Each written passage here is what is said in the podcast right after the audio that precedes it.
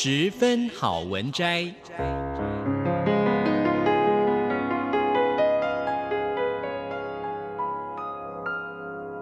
十分钟的心灵补给站。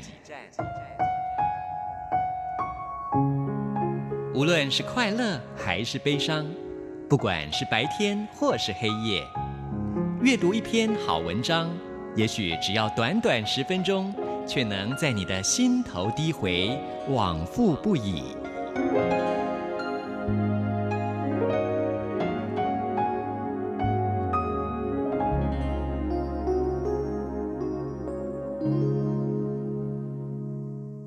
各位亲爱的听众朋友，您好，欢迎您再一次的收听《十分好文摘》，我是李正淳。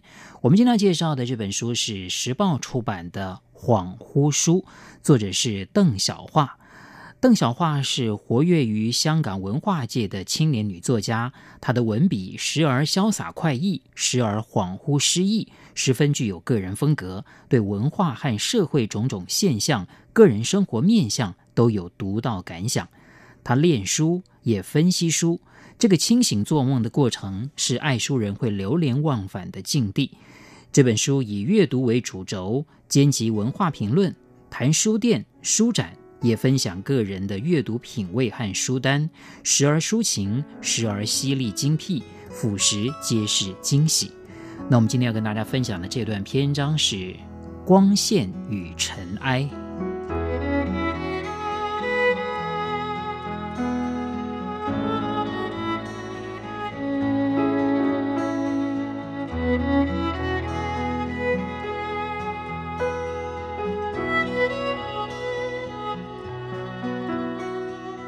书自然亲近于光，在意义的历史上，书是知识启蒙的那束光，照亮万古的洞穴，或至少使之隐隐幢幢，得以想象外在万千世界。茫茫浊世中，人以书的知识而得方寸之地自立。床边若有书架，书架旁边若又有窗，醒来时眼缝之间瞄到书架。若无残梦扰心，也是赏心乐事。康德说，一个绝望的人甚至无法每日从床上起来。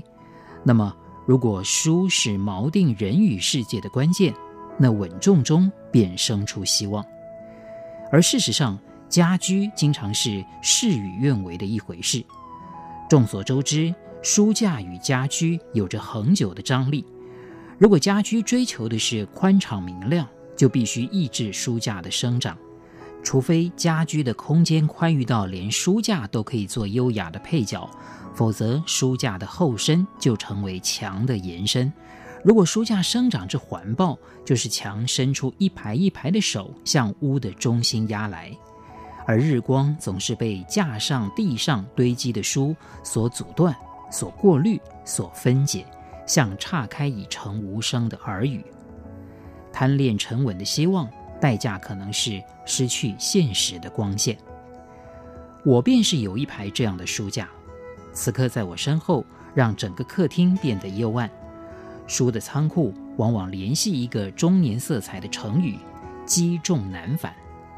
作家友人李志良替我拍过一张照片，我坐在书桌前笑着，身后是一排数个层板弯曲的书架。里外两层书散乱堆叠，照片在脸书获得的大量回响，其中大部分心情可以由诗人廖伟棠的一句概括：一定要注意安全。他们生怕书架倒塌，我变成了过于喧嚣的孤独死者。书的抽象光线，原来现实中的他人看来，分明是危险。一位埃及作家看过那张照片，说。这样的藏书是很伟大，但很有压迫感，会让所有进入此屋的男性觉得自己很渺小。我扬眉，然后微笑，并没有告诉他，在我们这里阅读的女人危险，原是熟悉的话了。我原是相信危险里自有希望的光闪动，藏书成狂的女人用墙拥抱自身。光线里自然看到尘埃的浮游，书也必然与尘埃相关，并且这与鼻子的存在相系。面纸开成的一簇簇白色花朵，藏书人往往因此而割舍鼻子，又或被不断的尘埃的轻微刺激提醒鼻子的存在。余光中的诗说：“四月来时，先通知鼻子。”书的存在也叩问鼻子的存在。然后是手指，整理书架，手指上怎无灰尘的印记？缺光了室内，灰尘与之成参差的对照。灰尘是时日，它在最无历史深度时，也依然卷动悔恨。如果书是时常翻看移动，灰尘就会积得少一点。在台北信义诚品实习的时候，很羡慕诚品特有的尘胆，如大毛虫身子，绒条密集，且有特制清洁液可粘住尘颗，定时回厂替换。店员都昵称其为“小黄”。古时尘服不过类似，就实用计，我很想自己也能拥有一柄小黄，这也许是不少店员的梦想。魏书胆沉的，其实是很能唤起风雅的想象。通常在开店前的早晨进行，偌大书店空静无人，试书的店员默默扫去架上、书上、灯上的灰尘，这是店员一日内最后幻想自己是古代人的时光。光线柔和如歌，灰尘款款有情。开了店就不一样，古雅都在工作与顾客之间蒸发。胆尘主要是为顾客观感、购物舒适，是以连锁大书店方有此项规训。一般独立书店就有书店主人性格，就难免复制折射一般真实藏书人的生活形态。而一旦书品堆积，积重难返，光线阻隔，灰尘积聚，却洗掉顾客的幻影，还书以生活的真实。香港的新雅书店主要买卖旧书。店面素以一幢幢围楼一样由地板叠至高空的书籍闻名，其危险、其密集、其难以梳理、其对人的眼光及热情之考验，恰如香港市面的唐楼建筑群一样。某些人为之讶异眼鼻，有些人奉如神明。当年我在诚品书店实习，放假便去逛唐山书店。唐山的人文学术书及诗集出版传统，在香港已闻名遐迩。我去台北亦必到。而那时日日开灯撣尘的我，突然重新理解了唐山的特殊幽暗，这不媚于人的地下室。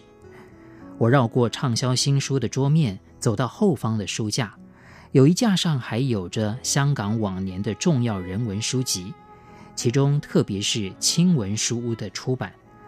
自青文主人罗志华以过度喧嚣的孤独死亡之后，已经难得一现于江湖。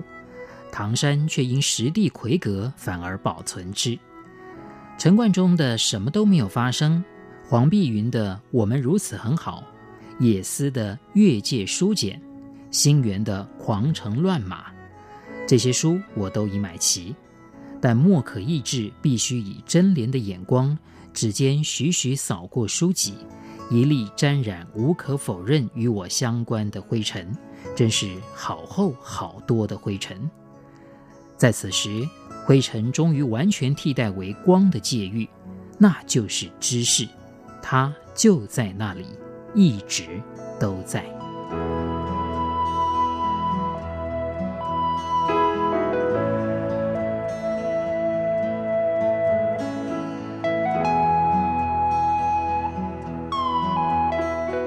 各位亲爱的听众朋友，今天我们所介绍的这本书是时报出版的《恍惚书》，作者是邓小桦。非常谢谢您的收听，我是李正淳，我们下一次空中再会。